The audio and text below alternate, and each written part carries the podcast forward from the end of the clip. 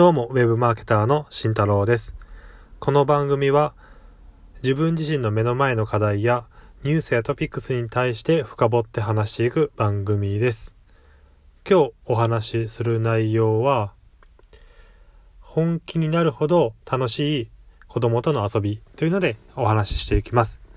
えー私自身、えー子供が2人います、えー娘が2人いますね。2歳と4歳です。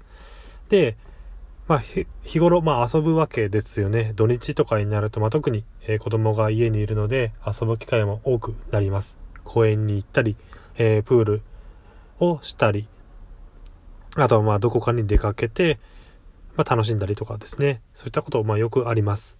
で、その中でやっぱ普段思うことっていうので、ちょっと話していこうかなと思います。なので、まあ、今日はちょっと、今回の放送は雑談のような形になりますね。はい。で、えーまあ、タイトルでもあるように、本気になるほど、やっぱ楽しいんですよね。子供との遊びって、まあ、親からしたらちょっとめんどくさいかなっていう部分が多いと思います。多くの親はですね。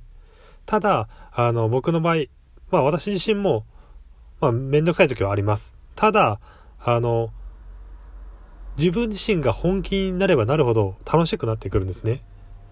まあ、どういうことかというと、まあ、例えばプールとかです。暑い日にプールで子供たちを遊ばせてるとしますね。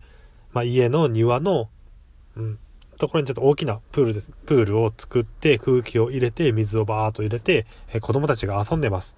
で、子供たちがこう水鉄砲とかで遊んでいるとします。で、その時に親って大体こう濡れないように一歩引いたところで日陰のところとかで帽子かぶったりとかして、こう見てるだけなんですよね。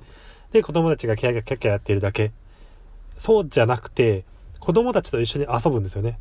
もう水鉄砲も、こっちも一緒に持ってやってみるとか。で、全然もう濡れても構わないんですよ。で、もうそこはもう濡れてもいい格好でやっていくんですよね。なのでもう一緒に参加してやっていく。